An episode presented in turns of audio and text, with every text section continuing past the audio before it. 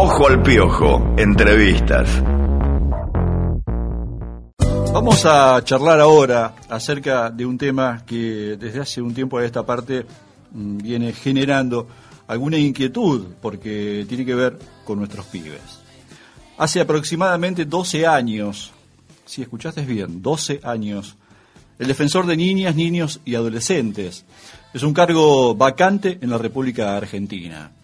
El año pasado, el Congreso acató una sentencia judicial presentada por la coalición Infancia en Deuda y otras organizaciones para conformar una comisión bicameral que inicie el proceso de designación del defensor. En el Senado, la misma ya está lista, pero aún falta nombrar a los diputados que la integrarán para poder retomar el concurso público y elegir esta figura entre 68 postulantes que ya fueron admitidos. Para conocer la importancia y la urgencia de ocupar este cargo. Estamos en comunicación con uno de los candidatos y referente del colectivo de derechos de infancia y adolescencia, Facundo Hernández. Facundo, bienvenido a Ojo al Piojo en la radio pública de Marcos Paz. Martín, Carlos, te saludamos. ¿Cómo estás? Hola, ¿qué tal? Mucho gusto y gracias por, llamar. Bueno, ¿qué, ¿qué decir? 12 años esperando que se cubra un cargo de vital importancia, ¿no? Sí, a ver, digo, es, un poco mm, como ustedes lo señalaron muy bien en la introducción, yo diría que para ir de lo general a lo particular es un déficit estructural que tiene nuestro país con los organismos de control. Eh, también está vacante hace cinco o seis años o un poco más eh, el nombramiento del defensor del pueblo de la nación, para que nos demos una, una idea. Hubo un atisbo de, de acuerdo el año eh, a principios de este año y el año pasado, pero no naufragó. Y esto vendría a ser algo similar, pero para los niños. Es un cargo creado en la Ley Nacional de Infancia, que fue una ley, es una ley muy buena, que vino a romper este, el paradigma con la vieja ley, que era de, mil, de 1919, la ley de patronato de menores, creó varias instituciones y entre ellas la del defensor. Y bueno, desde esa época hasta ahora no se ha hecho mucho. Hay que reconocer, sí, que el año pasado se puso en funcionamiento la comisión bicameral. La verdad que fue un hito muy importante, se avanzó bastante y este año estamos de vuelta ya casi llegando a, la mitad del año y, no hubo ningún avance, ¿no? Este, lamentablemente este tema entró en la coyuntura política de otros temas que siempre pasa lo mismo y bueno, y ahí está bastante parado. ¿Hay, ¿Hay algún plazo para que se elija el defensor? Mira, eh, el, el, procedimiento de designación, el reglamento del concurso se aprobó el año pasado. No es el ideal, eh, porque por ejemplo, eh, nosotros, bueno, yo pertenezco al colectivo de derechos de infancia y a su vez formamos parte del colectivo Infancia en Deuda. Eh, lo que pregonamos desde ese espacio es que haya, un, que haya por ejemplo, una, una, una relación en relación a los antecedentes, porque vos, ustedes contaron que hay 67 candidatos.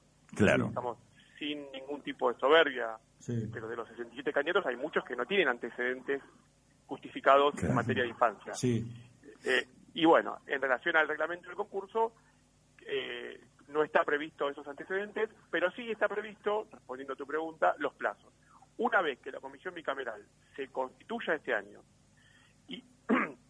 y ponga en marcha el, el, examen, ¿no? que es lo que tienen que poner en, marcha, que es el paso que sigue, ahí sí hay concatenados una, una serie de, de pasos que, bueno, si arrancamos este año, se podría llegar a designar este año.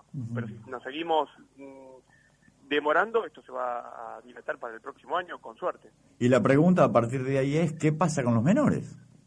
Bueno, a ver, digo, también eh, eh, el defensor lo que intenta hacer es estar en la cúspide de, de, todo el sistema de protección de derechos. ¿no? Yo te mencionaba la ley de infancia, que crea todo un sistema de protección de derechos con organismos locales, organismos provinciales, a nivel nacional está la Secretaría Nacional de Niñez, el Consejo Federal de Niñez representado por todas las provincias.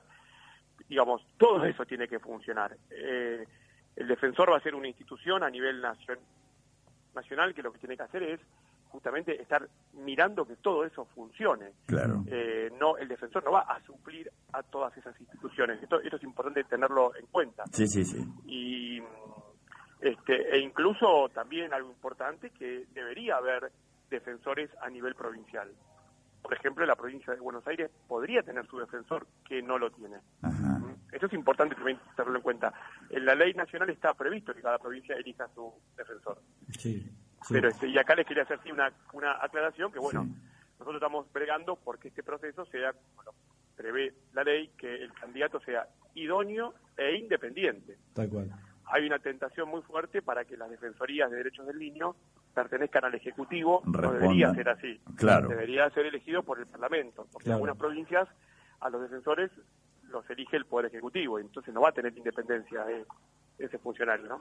Tal cual. Eh, Facundo, si bien hay 67 postulantes más, este, y nosotros tenemos la posibilidad de charlar contigo ahora, en este momento, eh, nos gustaría saber, eh, más allá de la, la, línea a seguir y demás, ¿qué impronta le darías a a esta función del defensor de niños, niñas y adolescentes? Sí, mira, yo diría que, hay como hay un consenso básico, ¿no? Digamos, de, qué sé yo, entre los 67 hay como un núcleo de defensores que de candidatos que nos conocemos hace años, nos venimos juntando en entrevistas, en espacios. Eh, está previsto en poco tiempo seguramente juntarnos una cantidad importante de esos 67. Eh, hay como acuerdos comunes. Yo me animaría a decir que uno de los acuerdos principales tiene que ver con esto, de fortalecer el sistema de protección de derechos, no todos estos organismos, oficinas que tienen que estar en los municipios, en los barrios, que son los que reciben el caso, la primera intervención en el caso de violencia, de maltrato, de abuso, de todo lo que fuere, ¿no? Este, ahí es importante, porque en general nos encontramos con personas que están mal remuneradas, que no tienen estabilidad en el cargo, hay mucha rotación y ahí es como es como la atención primaria en salud, ahí tenés que poner a las personas más idóneas para que puedan atajar los casos al principio. Otro tema fundamental es la cuestión penal juvenil. Hay enormes disparidades en todo el país. Hay chicos presos en una provincia que no lo estarían si hubieran cometido ese delito en otra provincia. Hay chicos eh, no punibles, pero libertad. Hay como un descalabro a nivel nacional que no tiene, no, no, no, es, hay que ponerle eh, el ojo. Y bueno, y el tema por ahí principal, que siempre que mencionar al principio, es la, la, cuestión social, ¿no? O sea, ver, eh, seguir muy de cerca el gasto social en, infancia, ver que eso no disminuzca, este, lo que es la inversión en infancia, que tiene que ver con la pobreza en la infancia. Ahí hay como que hacer un trabajo muy fino todos los años, que el presupuesto invierta cada vez más y no cada vez menos en los niños, ¿no? Eh, nos quedamos pensando, ¿no? Tantas, tantas y tantas cosas para charlar, pero... Eh, Sobre todo porque en muchos municipios o en muchas ciudades existen algunas asociaciones civiles, ONG, que, que se han formado por ahí viendo esta problemática y sería bueno también entonces incluir en esa coordinación que sería desde Nación este, el contacto permanente con estas instituciones como primeros resortes de donde se detectan puntualmente en cada barrio, en cada zona. Totalmente, a ver, yo soy un candidato de la sociedad civil, o sea que, pero totalmente de acuerdo con lo que señalás. Este, algo que también muchos de los candidatos venimos hablando es que debería haber un consejo de sociedad civil eh, que participe, que opine, eh, digamos, algo de lo que, digamos, los, eh, en el proceso de, designación del defensor, además de un examen que les comentaba antes, el próximo paso es en una audiencia pública, los que pasen el filtro, van a tener que presentar un plan de trabajo. Sí. ¿No? ¿Cómo van a organizar su trabajo en la, en la Defensoría? Y ahí este tema del Consejo Consultivo de Sociedad Civil está como cobrando mucha relevancia este, y sí, sí, lo tenemos, lo, tenemos previsto. Este, es muy importante. Claro, claro, claro. Hay uno, entre, entre esos de los temas, ¿no? Eh, pensaba la, la realidad polémica que viven los institutos de menores en la República de Argentina con, la gran cantidad de, casos nefastos que hemos conocido últimamente en función de cuestiones internas de violencia y tantas otras cuestiones, ¿no? Eh, ¿cómo, se ve este panorama, Facundo? Bueno, mira, acá es como que, bueno, lo que te decía, por ejemplo, eh, a ver, si como dividamos los dos tipos de institucionalización que hay, uno por chicos que cometieron un delito y otros por chicos sin cuidados parentales, ¿no? Eh, a ver, digo, así, muy gruesamente. Los chicos sin cuidados parentales, el, el objetivo principal es el fortalecimiento familiar. El grueso, a ver, digo, hay muchos chicos que están no pueden convivir con su familia por motivos de pobreza, eso es inadmisible. y hay otro grueso de chicos también que por temas de violencia. Ahí hay que hacer un esfuerzo muy grande por identificar a la familia ampliada, o sea, el chico tiene que vivir lo más cercano a una familia posible. Lamentablemente esos esfuerzos a veces no se hacen del, del todo. Se están haciendo cada vez más, hay que reconocer. Y en materia penal, bueno, ahí también la Argentina tiene que poner en marcha algo que es muy poco conocido, pero también eh, eh, estamos obligados por una ley nacional e internacional, que es el mecanismo eh, de prevención de la tortura. La provincia de Buenos Aires está funcionando más o menos más o menos bien, pero ahí hay que supervisar estos lugares. Primero que tienen que estar los chicos que deberían estar ahí. Estamos hablando de, digamos, el, derecho internacional nos dice que un chico para estar periodo de libertad tiene que ser de manera excepcional. O sea, estamos hablando de delitos muy graves. Claro. Para los delitos no tan graves, los chicos no deberían estar privados de libertad. Hay un abanico de medidas no privativas de libertad que deberían ser la regla. Eh, y, además, si lo miramos desde una cuestión economicista, que no debería ser el punto, pero les puedo asegurar que es mucho más útil que un chico no esté privado de libertad que tenerlo en un medio abierto. Es más útil y es más, es más eficaz si miramos a, futuro en el, en el, derrotero de ese chico.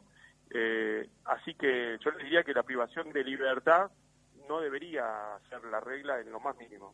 Bien.